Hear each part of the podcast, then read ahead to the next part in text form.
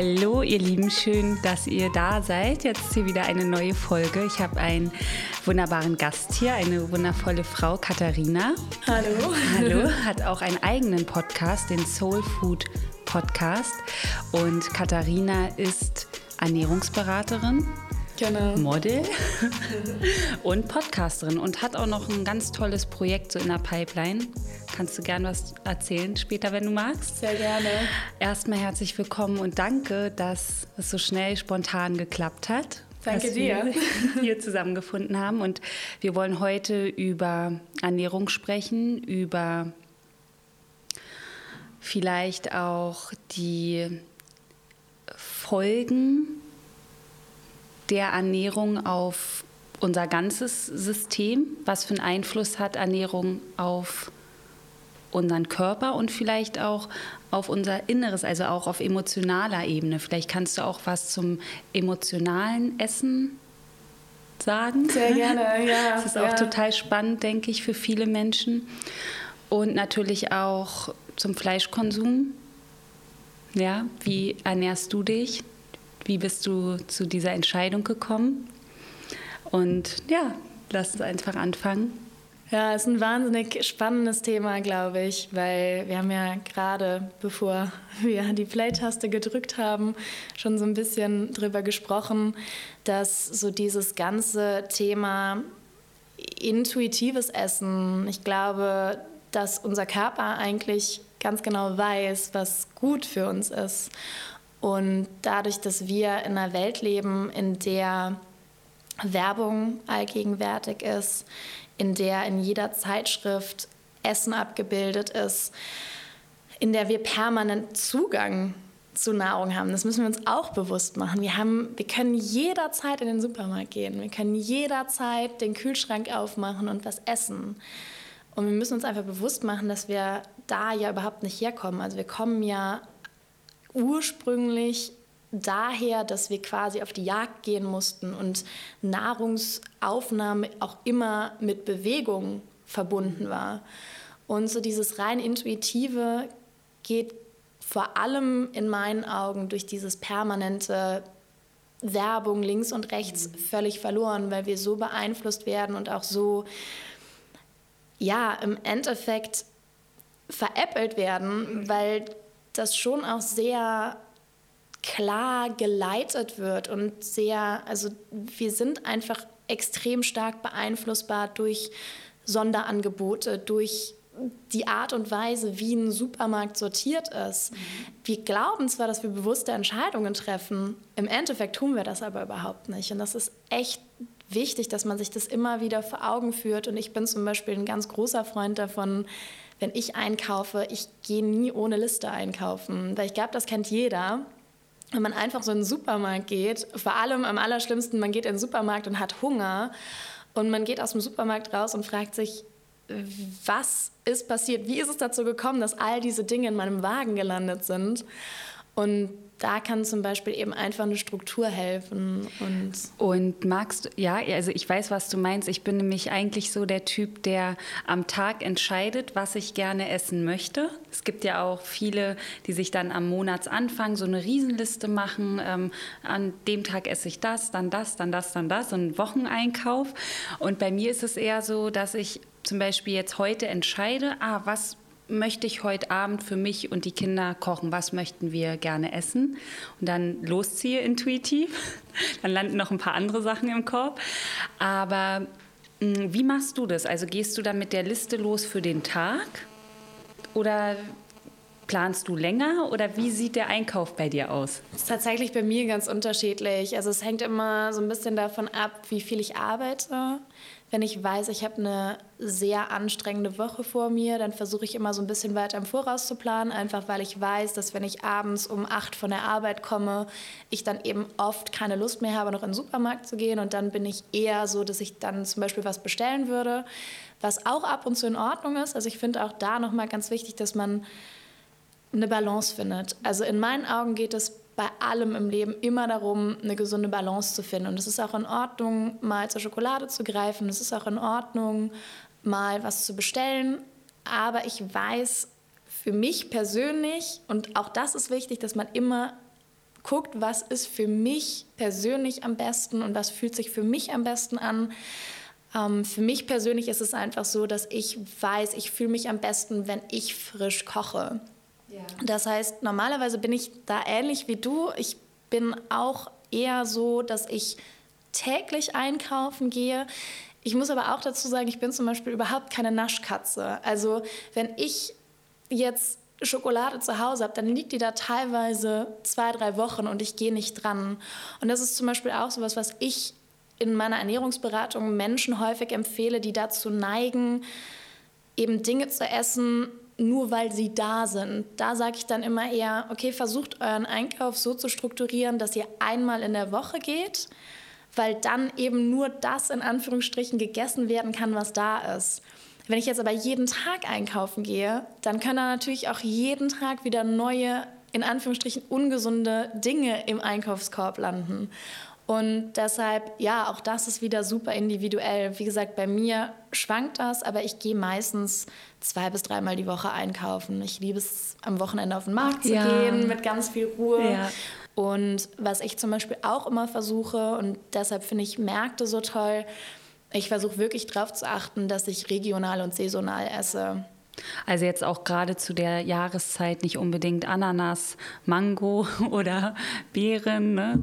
ja. ähm, sondern haben wir jetzt auch letztens gemacht, wieder Kürbissuppe, ähm, auch den Kindern, also ich habe ja Kinder auch zu erklären, jetzt ist diese Zeit und dort gibt, jetzt gibt es Pflaumen, jetzt gibt es Birnen und wir können Quitten essen ne? und das Ganze und so ein bisschen mehr davon wegzukommen, Produkte zu kaufen, die einfach ja einen, einen langen Weg hier angeschifft worden sind, damit wir sie hier essen können. Ja, wie jetzt vielleicht eine Papaya im November. Absolut. Ja, und, und ich glaube, das machen wir uns auch nicht bewusst, weil dieser Transportweg, der ist natürlich unglaublich schlecht für die Umwelt, aber du hast auch einen unglaublichen Verlust, was die Inhaltsstoffe, die Nährstoffe angeht.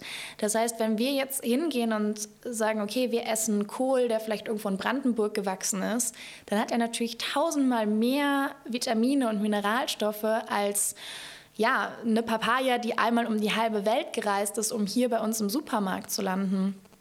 Und gesagt, Nährstoffe und es schmeckt in meinen Augen auch einfach besser. Es ist alles viel intensiver, wenn es eben keinen langen Transportweg hinter sich bringen musste.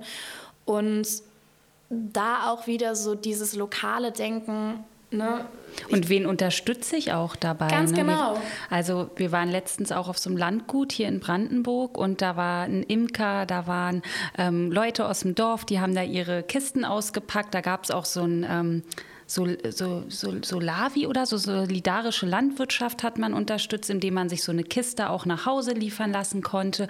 War total schön. Und auch mit den Menschen, die das anbauen, auf ihrem Feld ins Gespräch zu kommen, zu schauen, ah, dieser Mensch ähm, hat da seinen Bienenstock, ja, und kümmert sich da so um die Bienen. Dort wird der Kohl gemacht. Also es war auch total schön für mich. Ich mag das total gerne, ähm, A, die Menschen da zu unterstützen, dann dieses Produkt zu bekommen und zu essen und auch natürlich den Kindern zu zeigen, das geht auch so. Das gibt es vor allem auch noch. Ja. das ist nicht weg, das existiert noch, dass wir auf dem Feld gehen können und sehen, ah, da, da wachsen Kartoffeln unter der Erde und wir können die auch aus, äh, aus der Erde holen mit unserer Hand.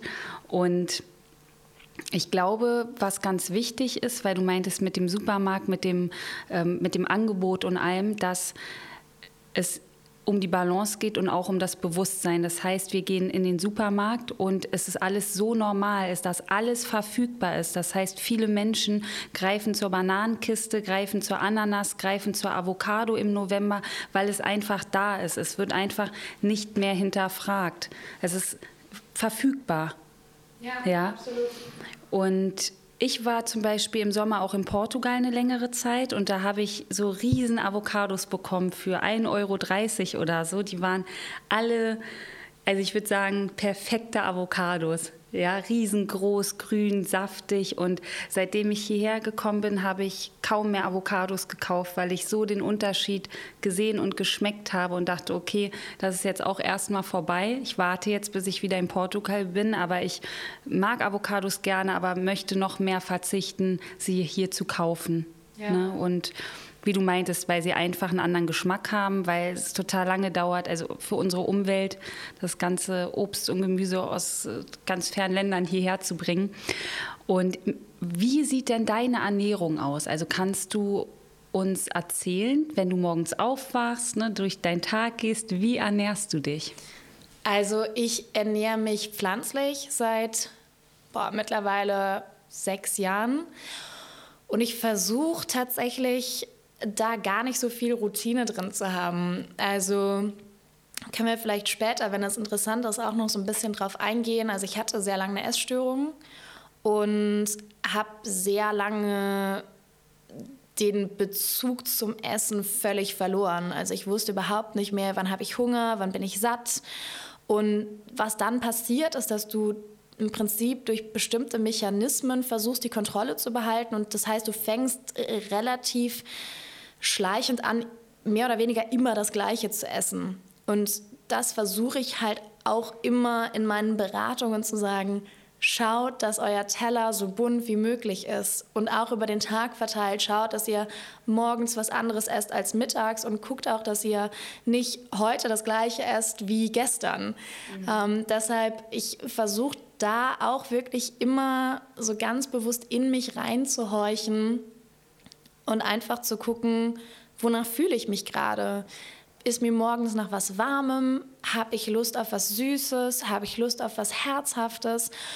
Und auch da so dieses Vertrauen wieder zu gewinnen und wirklich ja zu erkennen, mein Körper weiß, was gut ist für mich und mein Körper weiß eigentlich ziemlich genau, was ich gerade brauche, weil ich glaube, wir kennen alle diese, diese Cravings und klar, wenn jetzt, wenn jetzt jemand sagt, ich habe irgendwie richtig Heißhunger auf ein Nutella-Brot, dann würde ich sagen, okay, das ist dann, da haben wir ein Problem, weil da ist halt eine Menge Zucker drin und da ist der Körper wahrscheinlich auf der Suche nach schneller Energie, also nach, nach einfachen Kohlenhydraten, nach einfachen Zuckern.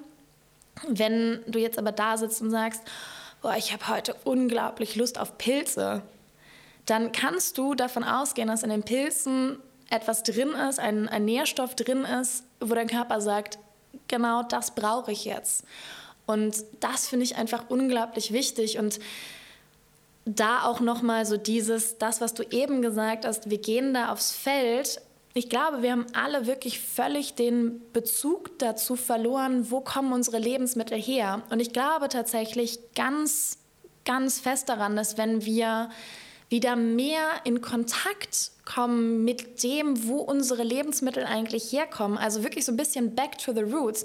Buddelt doch alle mal in der Erde und also auch als Erwachsene, weil ja. ich finde das so schön. Ich meine, bei Kindern, das ist ein riesen, das riesen macht auch richtig Spaß mit den Kindern, also mir auch. Ne? Das ist Absolut. so, oh, also es mag vielleicht nicht jeder, aber einfach, ja. ich, dann bin ich noch ähm, nach Schleswig-Holstein gefahren mit den Kids letztens äh, zum Reiten, da auf so einen Pferdehof und dann ähm, war irgendwie auf dem Weg dahin so, ein, so eine Milchfarm. Und dann dachte ich so, jetzt hältst du da mal an. Wir sind ja hier in Berlin, auch meine Kinder sind hier groß geworden und dachte, jetzt zeigst du mal den Kids so eine Kuh, die halt in diesem Stall steht und wo wirklich die Milch herkommt. Ne? Also wie die da so steht und haben wir da angehalten, alle mal rausgegangen, dann habe ich das richtig erklärt. Und wie du meintest mit dem, also wir haben die Milchpackung ne, und da ist eine Kuh drauf aber keiner weiß, also kein Kind weiß, wo kommt denn diese Milch, die da drin ist, eigentlich her, dass die Kuh selten auf einer Weide steht, sondern ja. Eingefärcht. Ja, ja, und du redest jetzt von Kindern, aber geh mal raus auf die Straße und frag mal 100 Erwachsene. Glaubst du, Erwachsene wissen das? Und das ist noch viel erschreckender. Also ich finde, es ist unglaublich traurig, wenn du, und ich weiß das, weil ich schon mit Menschen gesprochen habe, die ganz viel in Schulen arbeiten und da Aufklärungsarbeit ähm, machen, also das fängt natürlich bei Kindern an und ja, ich sehe das schon so, dass wir vor allem unseren Fokus auf die jüngeren Generationen legen sollten, weil die und das ist wirklich meine Hoffnung, weil die es schaffen können, da noch einen Switch zu schaffen. Aber das Ding ist, die Erwachsenen, und das finde ich noch viel trauriger, weil die Erwachsenen haben ja die Möglichkeit, sich diese Informationen zu holen. Und ich habe echt das Gefühl, dass, ich würde sagen, mindestens 60, 70 Prozent der Erwachsenen, sogar sagen 80, wahrscheinlich sogar ja. 80 da draußen, einfach nicht bereit sind, die Augen aufzumachen. Ja, und da komme ich ja auch mit meiner Arbeit dann oft ins Spiel, weil erstmal dieses Übertragen, also ich kann es nur übertragen, wenn ich mir mal Gedanken gemacht habe und mir ins Bewusstsein gekommen ist, was konsumiere ich eigentlich. Ne? Ich habe mit sechs Jahren ähm, entschlossen, kein Fleisch mehr zu essen und einfach, deswegen konnte ich es ja an die Kinder weitergeben. Aber die meisten, glaube ich, dieses Ich mache die Augen zu, das Result äh, kommt durch mm, erstmal Gewohnheit. Ja, ich habe keinen Bock, mich mal damit auseinanderzusetzen. Ich weiß eigentlich, dass die Kuh leidet, aber mh, mm, trinken eh alle Milch. Was soll ich jetzt als Einzelner dann hier noch bewirken, wenn ich es vielleicht mal lasse oder reduziere? Ja, oder es kann auch sein, ähm, was denken andere von mir, wenn ich mich jetzt entscheide, vegetarisch mich zu ernähren oder vegan? Ja, also es ist ja auch, finde ich, oft so ein Gruppending, ne? gerade auch bei Männern. Ähm, ja, das ist männlich, Fleisch zu essen oder ähm, Eltern, die ihren Kindern sagen, ähm, das brauchst du, um stark zu werden. Ne? Also auch diese, diese Rolle, ne? also wer Fleisch ist, kriegt dann diese Rolle von Männlichkeit, Stärke und dem ganzen anderen Kram. Und ich denke, dass ganz viele das schon irgendwo wissen, weil ich denke, die Menschen wissen, glaube ich, schon, was hier auf der Erde passiert, wenn wir hier alle so weitermachen. Es ist ja ganz klar zu sehen, was passiert. Und ich denke aber, diese Bequemlichkeit, die Konditionierung aus dem eigenen Elternhaus plus Umfeld plus wirklich durch mal eine Entscheidung durchgehen mhm. und für sich mal seine Werte mal konsequent leben, wenn man dann überhaupt weiß, was sein Wert ist, wenn man sich dann äh, vom Trauma befreit hat und zu sich kommt und weiß, wer bin ich eigentlich ohne den ganzen Kram aus meiner Kindheit. Total, ja. ja. Dann glaube ich aber, das braucht unglaublich viel Aufklärung, Reflexion ja, ja und auch Mut. Absolut. Ja. Und ich fand diesen ersten Punkt ähm, extrem, extrem wichtig und, und interessant. Dieses und da könnte ich stundenlang drüber reden, weil dieses, dieser Gedanke von, ja, ich bin ja nur ein einzelnes Individuum und meine Entscheidung macht, wenn man die Menge an Menschen, die auf diesem Planeten lebt, betrachtet, keinen Unterschied.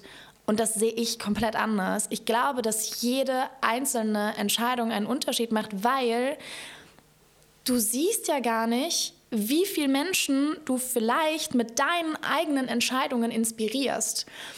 Ich glaube ganz fest daran, es ist wie so ein es gibt da so einen ganz, ganz tollen Film. Ich habe leider, ich suche dir raus, dann kannst du ihn verlinken. Es ist ein ganz toller Film. Da geht es nämlich genau darum, dass quasi jeder, das ist wie so ein Netz. Was sich so spinnt. Ne? Einer immer, fängt genau, an und dann einer, weiter, weiter, weiter, genau. weiter, weiter. Das heißt, ja. du fängst an, zwei oder drei Menschen in deinem Umfeld zu inspirieren und denen zu zeigen, hey, es ist für uns alle besser, wenn wir zumindest weniger Fleisch oder zumindest weniger tierische Produkte konsumieren. Und vielleicht sind es nicht alle drei Menschen, aber vielleicht sind es zumindest zwei von den drei Menschen, die du inspiriert hast, die dann sagen, wow, stimmt. Und ich versuche das auch wieder an drei Menschen weiterzugeben. Und das ist wie so ein wie so ein riesiges Netz, was immer größer wird. Und am Ende bist du ja eigentlich der Initiator dieses riesigen Netzes. Deshalb bin ich immer wirklich ganz großer Verfechter davon zu sagen, hey Leute, geht euren Weg. Wenn ihr was fühlt, geht euren Weg und jede einzelne Entscheidung macht einen Unterschied. Auch wenn ihr es vielleicht nicht direkt seht, aber sie macht einen Unterschied. Ja, manchmal braucht dieses, dieses Sehen ein bisschen Zeit, mhm. aber dann gibt es so einen Zack, so einen Effekt, so, ah, okay, jetzt zahlt sich das auch aus. Genau. Ja, und manchmal, Katharina, habe ich aber auch so den Eindruck, dass es in der Welt, also es wird immer gesagt, ne, Klimawandel und, ne, aber dass es nicht wirklich darum geht.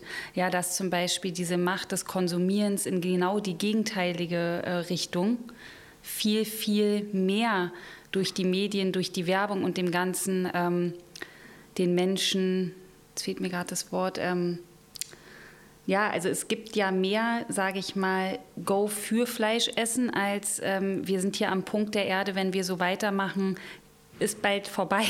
Ja. ja, also bitte vielleicht weniger Milch und mehr Pflanzliches. Ja, also dass das halt in meiner Wahrnehmung oder meiner Wahrheit oft nicht wirklich darum geht. Ja, ja, aber das ist ja, also ich glaube, das ist relativ einfach zu erklären. Da steckt einfach eine Riesenindustrie hinter. Also da geht es um ganz, ganz, ganz viel Geld. Und da geht es um ganz viel Macht.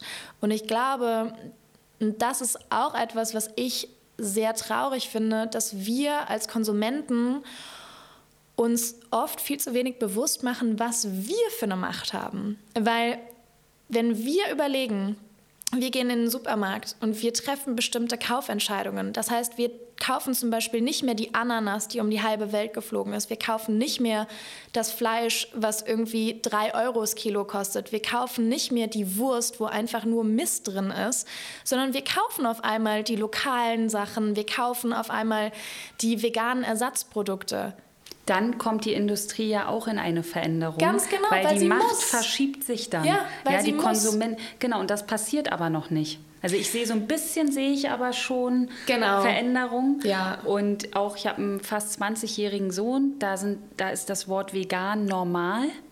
Ja, das ist nicht mehr so wie hoch, was ist denn das und so, sondern die sind schon recht offen die sind bewusst und die setzen sich damit auch auseinander. Also diese Generation nach uns, die haben richtig Potenzial, hier was zu bewegen, richtig was zu verändern. Und ich sehe da auch was. Also ich sehe, dass das weitergeht. Absolut. Ja?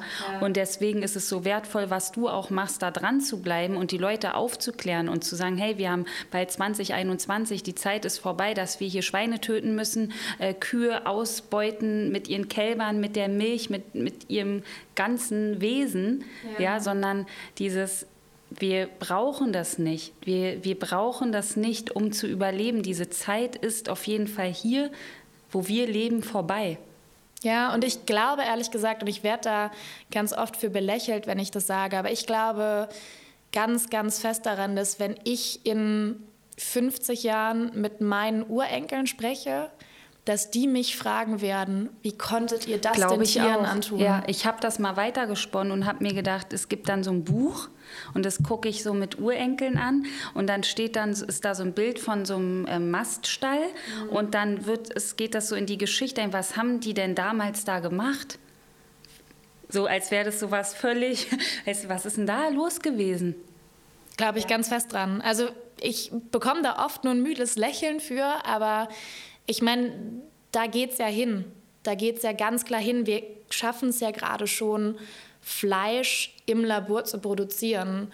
Und gerade ist das einfach noch sehr, sehr teuer. Also das heißt, da werden im Prinzip werden da Muskelzellen von lebendigen Tieren ja entnommen, aber es müssen am Ende werden auch weiter Tiere dafür sterben, aber es werden einfach nicht so viele Tiere dafür sterben, wie das gerade der Fall ist.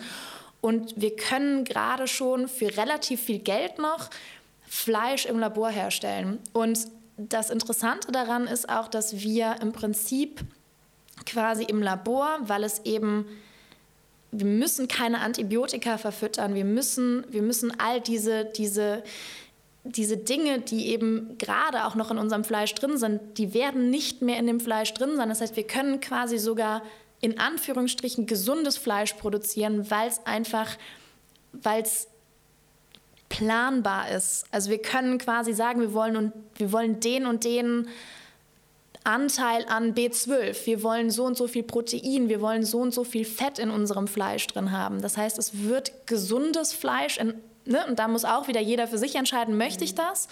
Aber da wird es hingehen. Also ich bin ganz fest davon überzeugt, dass, dass unser Fleisch irgendwann nicht mehr von lebenden Tieren kommen wird, sondern dass unser Fleisch aus dem Labor kommen wird. Ach, das wäre ein Traum. Ne? Ja.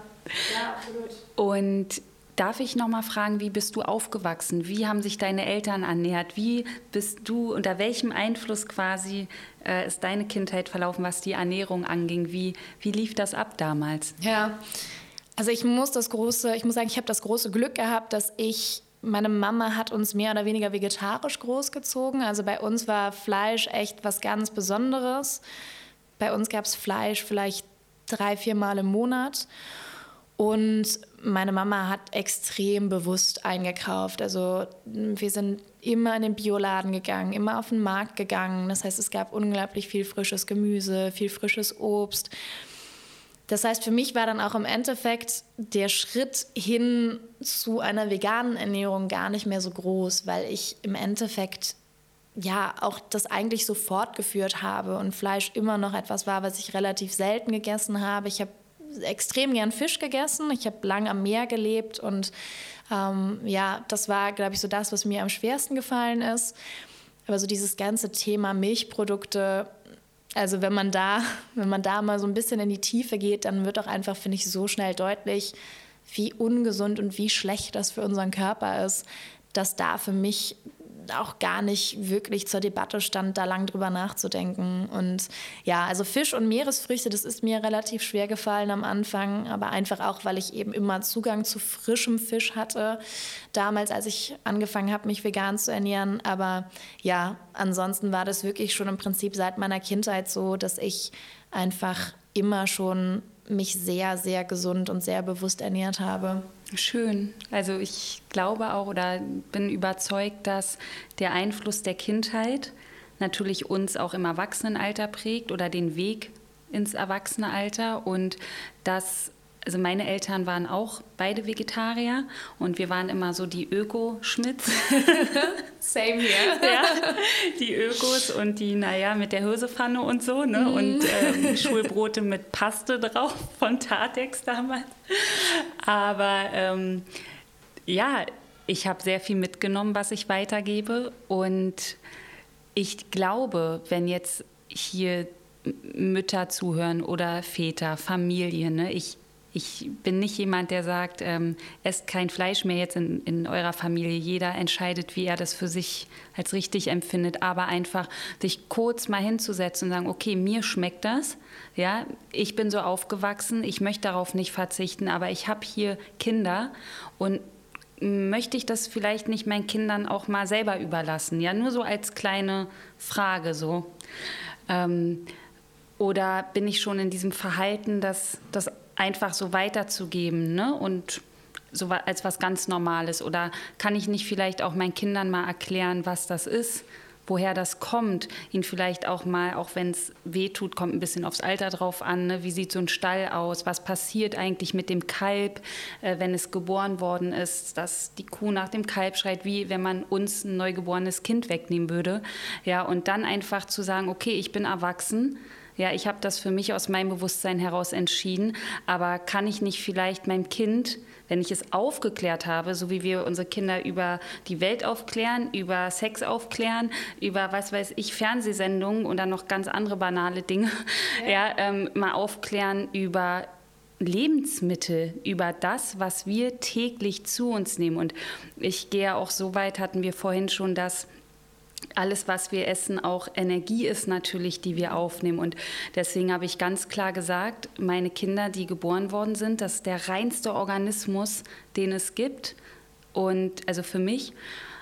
Und deswegen gab es kein Fleisch, bis sie gewusst haben, was das ist. Und dann konnten sie selber entscheiden. Ja, ja ich möchte da mal eine Wurst probieren in der Kita oder auch nicht. Ja, und alle sind gesund keiner hat irgendwie Mangelerscheinungen, weil wir als äh, Baby, wo sie Babys waren, gesagt haben, wir möchten kein Totes in was Lebendiges geben. Das ist ja für mich auch ein totaler Widerspruch. Warum soll ich äh, Fleisch in einen lebendigen Organismus ja. reinsetzen? Ja, ist ein super schönes Bild. Und ich fand auch das, was du gerade gesagt hast mit dieser Aufklärungsarbeit. Und ich glaube ehrlich gesagt, dass es da auch ganz klar ein Problem in unserem Bildungssystem gibt. In der Schule, das ja. ist, Katharina, da spricht kein Mensch Nein. drüber. Also ich war auf einer super guten Schule und bin echt dankbar, aber wenn ich mal so zurückdenke, da ging es kein einziges Mal. Also ich glaube, wir haben irgendwie da zwei, dreimal alle zusammen gekocht und das war's. Ansonsten ist Ernährung einfach nicht thematisiert worden und das ist ein Riesenproblem. Und auch das, was du gerade gesagt hast, ähm, dieses ja, wir werden damit groß und es ist quasi, wir sind es gewohnt, die Dinge zu essen, die wir immer schon gegessen haben. Und ich finde, das ist eine extrem schlechte Ausrede zu sagen, ja, ich mache Dinge nur, weil wir sie immer schon gemacht haben, weil ich gehe dann, und das ist zwar vielleicht sehr radikal, aber es gab auch Sklaverei früher und wir haben auch früher Frauen vergewaltigt. Ja, und wir und wurden auch früher in der Schule geschlagen, wenn ja, wir nicht gehört haben. Ganz und, genau. Oder und, die Kinder geschlagen, so als Erziehungsmaßnahmen. Und das heißt doch nicht, dass ich das jetzt heute auch Eben. alles so mache. Und, ja? und das tun wir ja auch nicht ja. mehr, weil es nicht richtig ist, weil es einfach nicht richtig ist, diese Dinge zu machen. Und das finde ich so schade, dass wir das im Ernährungsbereich nicht hinbekommen, dass wir da wirklich einfach nicht mal hinterfragen, ob das vielleicht einfach nicht richtig ist, wie wir die Tiere behandeln, ja, weil das ist auch Sklaverei. Auch, ja, ja, total. Und ich sage auch, mh, mm, jeder ne, möchte das neueste Handy haben oder sehr viele. Ja, jeder möchte sich da mit der Technik weiterentwickeln. Da wird gemacht, gemacht, gemacht, gemacht. Jeder, ne, hier das neueste Telefon und ähm, aber was ist denn mit der anderen Entwicklung? Also mit so einem, sage ich mal, High-Class-Gerät rumlaufen und ein Mindset haben, was Tiere und Fleischkonsum und Ernährung angeht, wie sage ich jetzt mal ganz krass aus dem, weiß nicht, wie vierten Jahrhundert? Ja. Passt doch nicht. Ja. Also da sage ich immer, ähm, wir dürfen uns doch ganzheitlich entwickeln. Mhm. Ja, wir dürfen doch auf ganz vielen Ebenen uns weiterentwickeln. So wie sich die Welt mit der Technologie weiterentwickelt, so gehört es doch auch endlich mal dazu, dass wir verstehen, dass wir nichts mehr hier ausrotten müssen und töten müssen, um überleben zu können. Und dass es auch in meiner Wahrnehmung genug gibt für alle Menschen hier. Es gibt genug Essen für alle Menschen hier. Es gibt genug. Es ist Fülle da, es ist nur falsch verteilt. Genau, und ja? das ist ja auch das, was so spannend ist an dem Thema Massentierhaltung, weil es ja ganz oft heißt, ja, aber wir sind zu viele Menschen, deshalb müssen wir Fleisch produzieren, um alle Mäuler zu stopfen. Völliger Quatsch, weil das Problem ist, dass wir, wenn wir Fleisch produzieren, einfach nur wahnsinnig viele Ressourcen verschwenden, weil wir einfach so viel Getreide, Wasser in ein Kilo Fleisch stecken müssen. Hast du da Beispiele? Also ich habe natürlich auch mal so ein bisschen was gehört. Ne? Für ein Kilo Fleisch braucht man so und so viel Liter Wasser. Ich glaube für Avocados. Genau, für Avocados ne, für ist es auch krass, extrem ne? viel Wasser. Ich kann dir jetzt, ähm, ich kann dir gerne noch ein paar Zahlen raussuchen. Ich habe die Zahlen jetzt tatsächlich nicht im Kopf, ähm, aber es ist einfach so, dass wir, wenn wir ein Kilo Fleisch vergleichen mit dem, was an Ressourcen in dieses eine Kilo oder beziehungsweise was wir an Ressourcen brauchen, um dieses eine Kilo zu produzieren, dann könnten wir de facto mit den Ressourcen, die da reinfließen, so viel mehr Menschen satt bekommen. Und das ist halt das Paradoxe. Plus, wir müssen uns auch, und das finde ich gerade bei uns in der westlichen Welt ganz, ganz wichtig, wir sind wir sind Vorreiter. Das heißt, in Ländern wie, wie Indien, wie China, in, in Südamerika, die, die wollen das, was wir hier haben. Das heißt, wenn wir immer weiter Fleisch essen, dann sagen die natürlich oh, auch, wir, wollen auch noch wir mehr, möchten noch das mehr, auch. Ja. Und es ist einfach de facto so, und das ist eine Zahl, die ich, die ich dir geben kann, wenn in all diesen Ländern irgendwann genauso viel Fleisch konsumiert wird wie in den Industrienationen, dann bräuchten wir drei Erden, um so viel Fleisch produzieren zu können. Und es ist de facto einfach nicht möglich. Und deshalb finde ich es da auch nochmal wichtig, dass wir uns da bewusst machen, dass wir Vorreiter sein müssen. Wenn wir zeigen, nein, Fleisch ist nicht das, was wir brauchen. Es ist auch einfach vor allem nicht gut. Und das ist auch so, so ein spannendes Thema, wenn man da mal so ein bisschen vergleicht und zum Beispiel mal in ländliche Regionen Chinas schaut und einfach mal guckt, Gibt es denn da solche, so, gibt es denn diese Erkrankungen wie Herz-Kreislauf-Erkrankungen? Äh, Diabetes führt es. Diabetes, all diese Erkrankungen, die findest du in ländlichen Regionen jetzt zum Beispiel Asiens, die gibt es da nicht, die sind da nicht existent, ganz einfach, weil die sich hauptsächlich pflanzlich ernähren. Oder im Buddhismus, ne? Bei den Mönchen. Und das ist einfach so, wir ignorieren das, wir blenden das komplett Ja, wir sind aus. auch, glaube ich, hier so eine Verdrängergesellschaft, also Total. so ein Verdrängerland. Ja. Ja, Absolut. das wird einfach, ja, so ein bisschen weiß ich das, aber dann wird wieder so weggeguckt, ah, macht sowieso jeder, ne? So, und ja, lass uns auch noch mal, wenn du magst und drüber sprechen möchtest, über die Essstörung. Das ist, glaube ich, auch für viele interessant, weil das ja auch etwas aus dem Inneren, von innerem Schmerz. Vielleicht kannst du da was erzählen, wie, ja. mh, hm, was war für dich oder weißt du heute natürlich, aus was für einem ungeheilten Schmerz sie entstanden ist? Ähm, ich bin mit einem psychisch kranken Vater groß geworden und hatte eigentlich im Prinzip, seit ich denken kann, das Gefühl, dass um mich herum alles außer Kontrolle ist. Also mein Vater ist manisch-depressiv und gerade in seinen manischen Phasen war das immer, du kannst halt, du kannst halt als Kind einfach nicht greifen, du weißt nicht, wann es wiederkommt. Ne? Du weißt nicht, wann es wiederkommt und du kannst es auch nicht nicht nachvollziehen. Also ich vergleiche das immer, es ist vielleicht ein sehr extremer Vergleich, aber ich vergleiche das immer damit, wenn ein Elternteil Krebs hat, dann kannst du dem Kind genau erklären, was da im Körper passiert. Wohingegen bei einer psychischen Erkrankung das einfach, du kannst es nicht erklären. Also du kannst es versuchen, aber du kannst dich auch nicht richtig reinversetzen, weil es einfach im Kopf passiert. Und bei meinem Papa war es zum Beispiel so, dass der in den manischen Phasen ist immer durch die Gegend gelaufen, hat überall Müll aufgesammelt, weil er so sein inneres Chaos im Außen versucht hat aufzuräumen. Und das ist natürlich als Kind total schwer, das irgendwie zu greifen und zu verstehen. Und was bei mir eben einfach passiert ist, ist, dass ich dann irgendwann angefangen habe, weil ich das Gefühl habe, im Außen überhaupt nichts mehr kontrollieren zu können, einfach angefangen habe zu kontrollieren, was ich esse, weil das quasi so mein letzter Anker war. Und dann auch ins Extreme da rein, ne? Ja, genau. Und war das dann so, dass du auch dachtest aus dem negativen Selbstwert heraus, ich bin zu dick? Oder war es eher so aus diesem, ich muss es kontrollieren, ich wiege Essen ab, ich bin da ganz penibel, ich achte auf die Portion, also in so ein richtiges Extrem daraus? Genau, also die Körperwahrnehmung verändert sich natürlich automatisch. Also je dünner du wirst, desto weniger siehst du wirklich, wie dünn du bist. Das heißt, selbst in meinen extremsten Zeiten, wo ich wirklich nur noch Haut und Knochen war, habe ich in den Spiegel geguckt und das nicht gesehen. Das ist aber ganz normal. Also das passiert bei Essstörungen automatisch. Und bei mir war das nie so, dass ich hingegangen bin und auf ein bestimmtes Gewicht irgendwie hingearbeitet habe oder mein Gewicht kontrollieren wollte, sondern bei mir war es wirklich so, dass ich einfach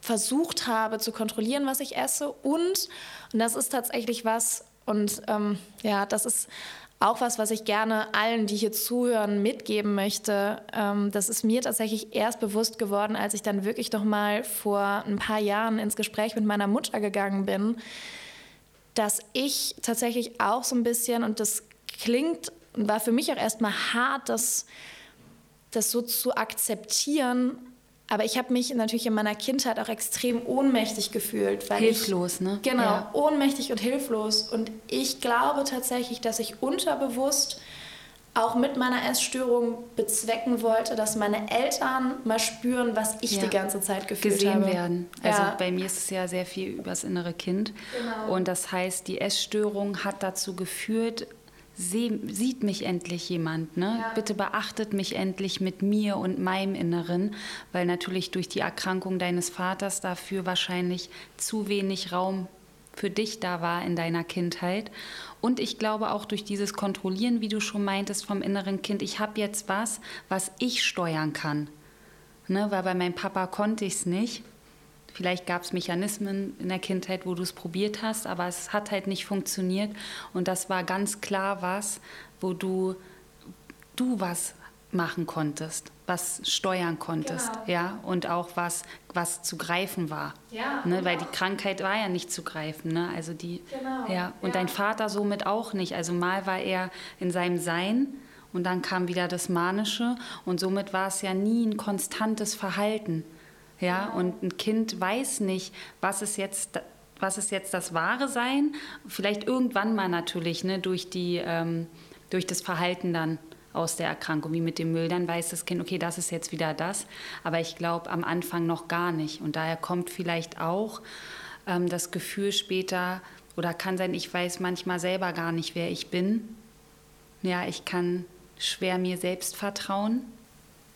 Ja, absolut. Und das ist genau wie ich eben zu Beginn schon gesagt hatte, also du verlierst ja völlig das Gefühl für deinen eigenen Körper durch so eine Essstörung und gesagt, das war bei mir so dieses, es war, das klingt immer so ein bisschen, und das ist ja total paradox, das ist bei allen Essstörungen so, dass wir, glaube ich, in vielen, in den meisten Situationen die Essstörung quasi als unseren Anker sehen. Also es ist so das Letzte, was uns Halt gibt, obwohl es ja eigentlich quasi uns in eine in ganz tiefen Abgrund zieht und uns eigentlich. Es ist auch eine Strategie, ne? Ja. Um, also bei mir gab es auch viele, um nicht mit dem Schmerz ähm, der Kindheit allein zu sein. Es war halt eher ähm, ja, in, schnell in Beziehungen zu gehen.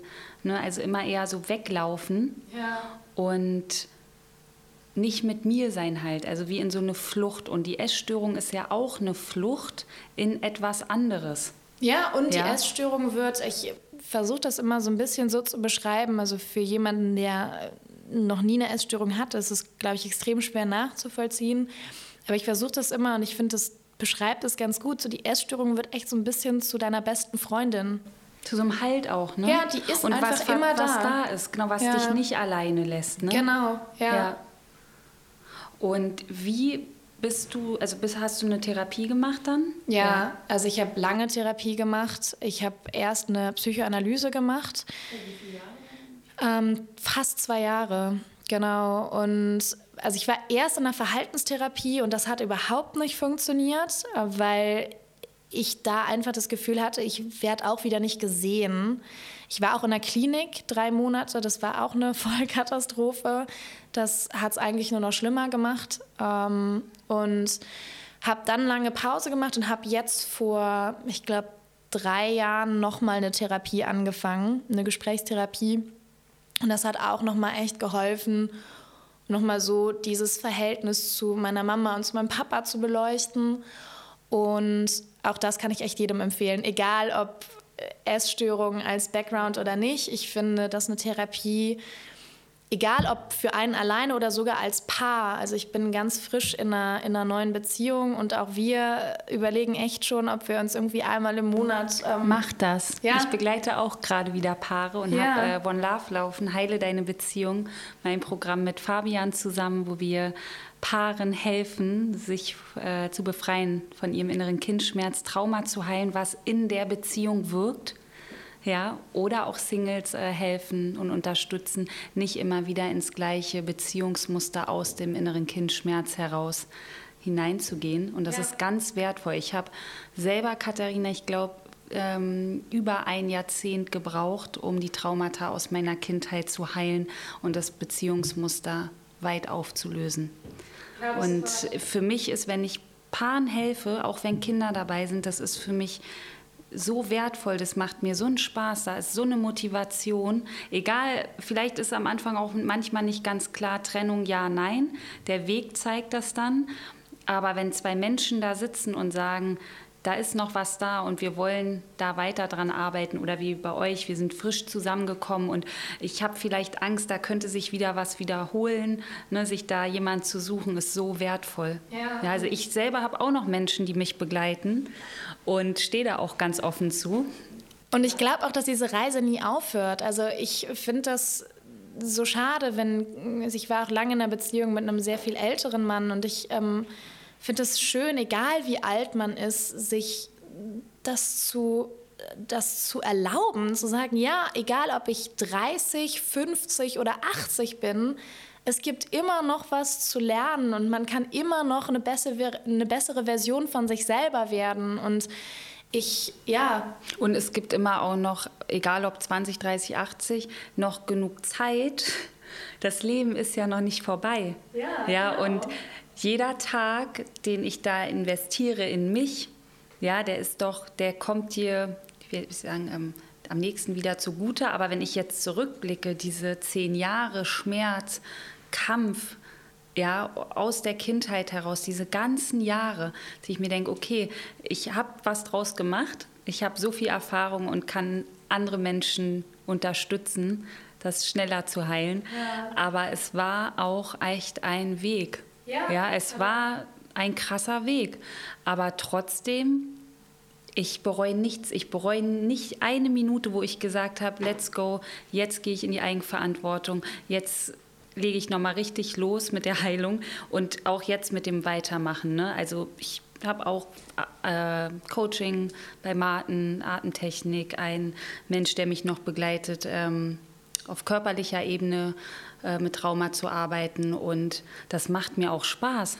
Ich finde das total cool. Ja, ja weil so, du, du lernst so viel über dich selber und wenn du dann Dinge auflöst, diesen, ja, diese Ergebnisse auch, ja, das ist für mich total spannend und total faszinierend. Und deswegen, wie du meintest, machen, machen, machen. Total. Und was ich eben auch schön finde, und ich glaube, das hilft gerade in schwierigen Situationen, sich da zum einen bewusst zu machen, dass spätestens rückblickend auch schwierige Situationen immer etwas sind, wo man ganz viel daraus ziehen kann und wirklich auch, und das ist etwas, was ich für mich vor ein paar Jahren sehr bewusst entschieden habe, dass ich wirklich versuche zu sagen, wann immer ich die Wahl habe, ich stelle mir mein Leben immer so als, als Weg vor und wir haben regelmäßig, gibt es Abzweigungen nach links und nach rechts und wir können wählen, gehen wir jetzt da lang oder gehen wir da lang. Und ich habe echt vor ein paar Jahren für mich entschieden, ich versuche immer dahin zu gehen, wo es erstmal vermeintlich schwieriger aussieht.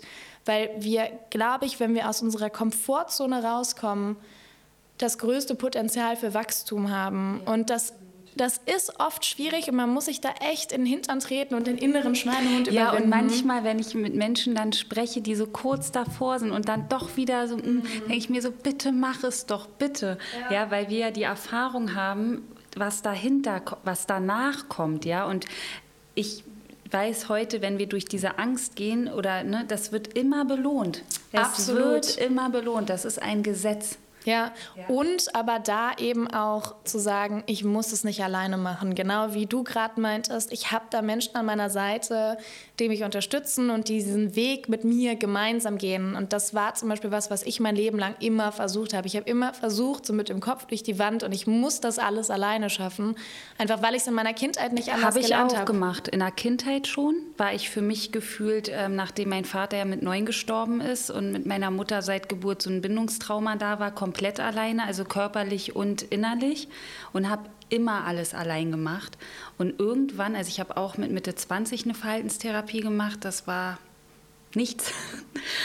Aber ähm, jetzt und da irgendwie dann so mit Mitte, Ende 20, da fing ich dann immer mehr an, okay, ich suche mir da noch jemand und da und jetzt, obwohl ich sehr vielen Menschen helfe, habe ich trotzdem jemand und stehe dazu und finde das völlig okay. Ganz, ist, für mich gibt es nicht, ich bin austherapiert, ausgeheilt oder fertig und angekommen, sondern ich sage immer, das ist eine Long Life Journey. Ja. ja? Und die finde ich super. Ja, absolut. Ja, und, und ich glaube schon, dass man, dass man ankommen kann, also in sich ankommen kann, aber ich glaube trotzdem auch, dass es, dass es eine lebenslange Reise ist und dass es immer was Neues zu entdecken gibt. Und egal, ob das jetzt was ist, was man im Außen entdecken kann oder was man in sich selber entdecken kann, ähm, das ist wunderschön. Und ich glaube, dass wir da alle ja, da noch viel mehr, ja. genau, mit viel mehr Hingabe ja. auch diese Reise, diese Reise gehen dürfen und wirklich ganz und bewusst so hinschauen. ja, und nicht mit so einer Abwehrhaltung ja. oder so, sondern einfach auch, okay, ich gebe mich dem hin, was ich jetzt vielleicht gerade noch nicht kann. Ich mache mir das bewusst, ja, dass es gerade so ist, wie es ist aber ich lasse diesen Kampf los, diesen Widerstand dagegen zu kämpfen, dass ich mich heute nicht gut fühle oder vielleicht heute doch wieder ein Stück äh, Fleisch gegessen habe, obwohl ich es nicht wollte. Ne? Diesen Kampf gegen sich selber und erstmal hin dem Ganzen hingeben, dann wird das nämlich auch leichter, dann fällt ganz viel Last auch ab, mhm. ja, ganz viel Vorwurf uns selbst gegenüber oder auch dem inneren Kind gegenüber. Und das kennen wir alle aus der Kindheit. Das haben wir auch alle lange Zeit erlebt. Und wir dürfen uns auch selber umarmen, immer, immer wieder, ja, für alle kleinen Schritte. Weil die ergeben ja in Summe das Große.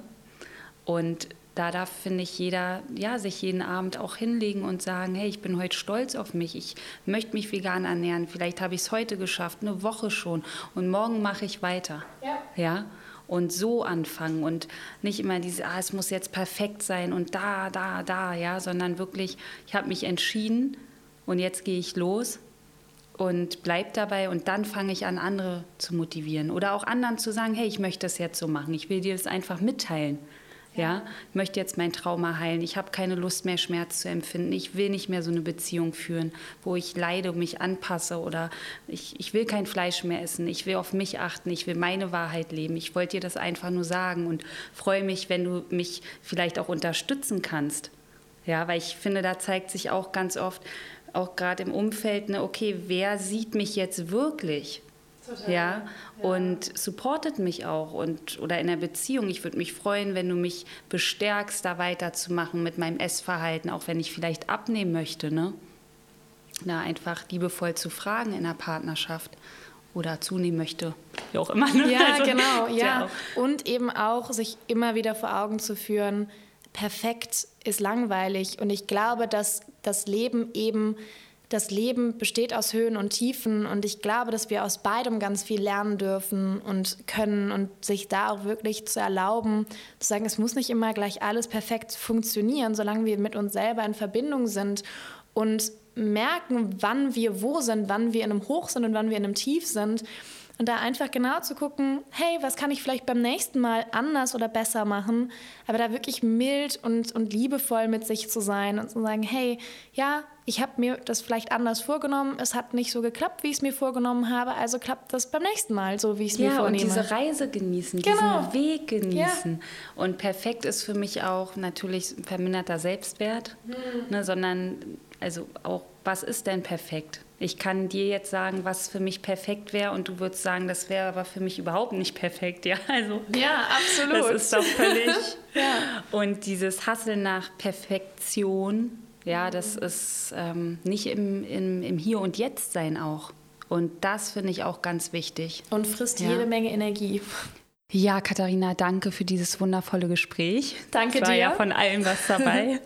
und wo kann man, wo können Menschen dich finden, die mehr über dich erfahren wollen, die deinen Podcast hören wollen? Let's say it out. Ja, also ihr findet meinen Podcast auf Instagram ähm, unter soulfood.podcast und ansonsten, genau, mein Podcast haben wir eben im Intro schon gesagt, der heißt Soulfood. Den könnt ihr auf allen großen Podcast-Plattformen, also sprich auf Spotify, auf iTunes, auf Deezer, auf YouTube, eigentlich überall da, wo man Podcasts so hören kann, finden. Okay, dann, ihr Lieben, check this out. ja, ihr Lieben, vielen Dank fürs Zuhören. Dankeschön aus ganzem Herzen. Und wenn ihr Fragen habt, wenn ihr vielleicht auch einmal zu Gast sein möchtet hier im Mental Journey Podcast, dann schreibt mir gern eine Nachricht oder eine Mail. Ihr findet alle Links in meiner Bio bei Instagram. Und ich wünsche euch alles, alles Liebe.